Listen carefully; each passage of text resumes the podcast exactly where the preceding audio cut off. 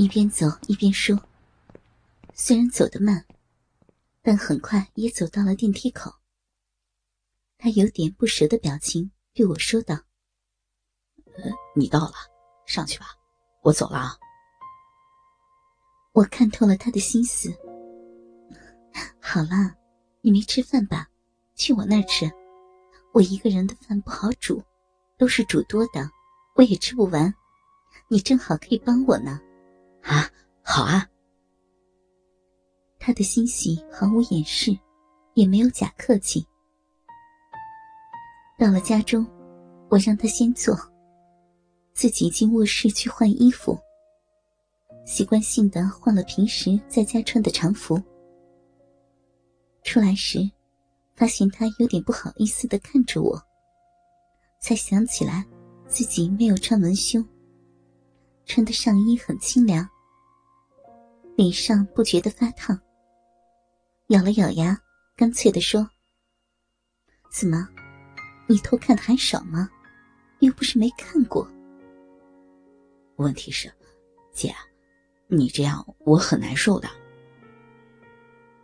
我看向他的下身，裤裆那里凸起了一块，忍不住哈哈的笑起来，然后冲回房，把文胸穿了起来。吃饭时，我还忍不住不时的笑一下。还好，笑了几次，他也就习惯了，不再拘束，和我说起学校里有趣的事儿。我也说了很多当年高中时的事儿，两个人都说得兴致勃勃，意犹未尽。好久以来，都是我一个人在家，一个人吃饭。今天有人陪着我一起吃，一起聊天，还聊得这么的开心，实在是太难得了。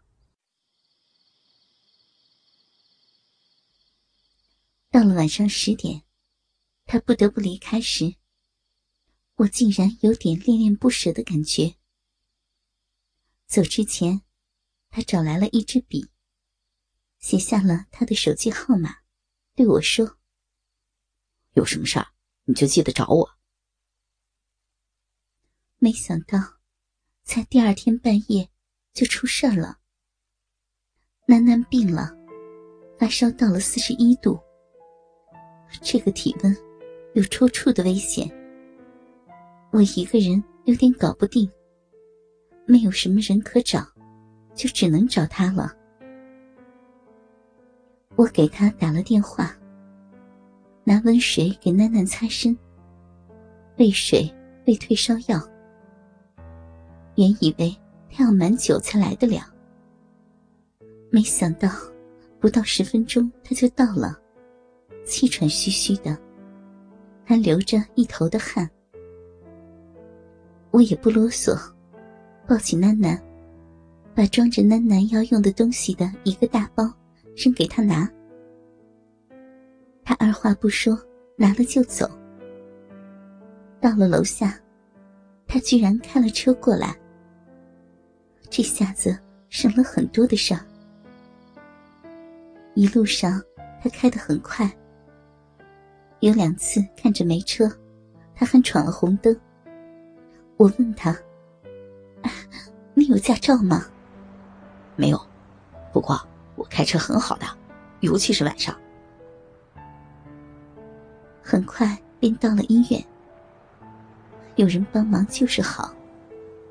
我抱着囡囡给护士量体温，他则跑去买病历、办就诊卡。之后。化验、拿药、打针，他都是一马当先的带着我去，我就抱着囡囡跟在他的后面就行，什么都不用去管，觉得无比的安心。因为是半夜，医院里的病人不多，很快，囡囡便挂上了水。他还帮着找了个单间的留观室，看着囡囡安静的睡着，体温也逐渐降了下来，我松了一口气。姐，你先休息一下吧，我帮你看着。他跑了一个晚上，还是很精神。啊，行，那我靠一下。我坐到椅子上，往后一靠，马上发现乳房胀得难受，才想起，因为楠楠不舒服，从下午起就没有吃奶。现在奶胀得厉害，不排出来的话会发炎的。我赶忙起来去找护士，想要挤奶器。护士很遗憾的告诉我没有。只能让我自己用手挤，但是我不会呀。楠楠的食量很大，我的奶基本都可以吃完的。我躲到卫生间，试着挤了下，很痛，才挤出了一点点。怎么办？我有点头痛。徘徊了一阵子，我决定了。嗯只能这样了。回到了病房，我走到角落，把他叫过来，跟他说了这个情况。什么？要我帮你吸出来？他满脸的赫然。只能这样，没有别的办法。你帮不帮我？难道要我去外面找别人帮忙？我说着，咬了下下嘴唇，果断的解开了上衣的扣子。文胸是前扣的，我也很快解开，把双乳都暴露出来。两个乳房都饱含乳汁，胀鼓鼓的，还散发着淡淡的乳腥味。呃，可是我不知道怎么吸啊。他看着我的乳房，双手不自觉的摸了上去，轻轻的揉弄。不要，不要用力，好痛的。我没有拒绝他，反而觉得他的抚摸很舒服。你试试看吧，你不是说你很聪明吗？应该很快就会的吧。他犹豫着，还是慢慢的低下了身子，终于张开了嘴，含住了我左侧的乳头，轻轻的吸吮。有点劲儿啊，没有力气啊。看他小心翼翼的样子，我又是好气又是好笑。嗯，他含着乳头。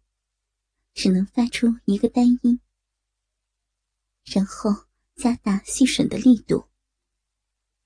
我感觉到了乳汁在往外涌。他那个弯腰的姿势很不舒服，腰很吃力，所以他一只手扶在我的背上，一只手搂着我的腰。手贴上来的时候，我全身颤抖了一下。没有感到不适，反而觉得他宽大的手掌和有力的手臂很温暖，甚至希望他能抚摸我的身体。想到这儿，我的脸上发烫了。我不是应该害羞的吗？不是应该感到是迫不得已的吗？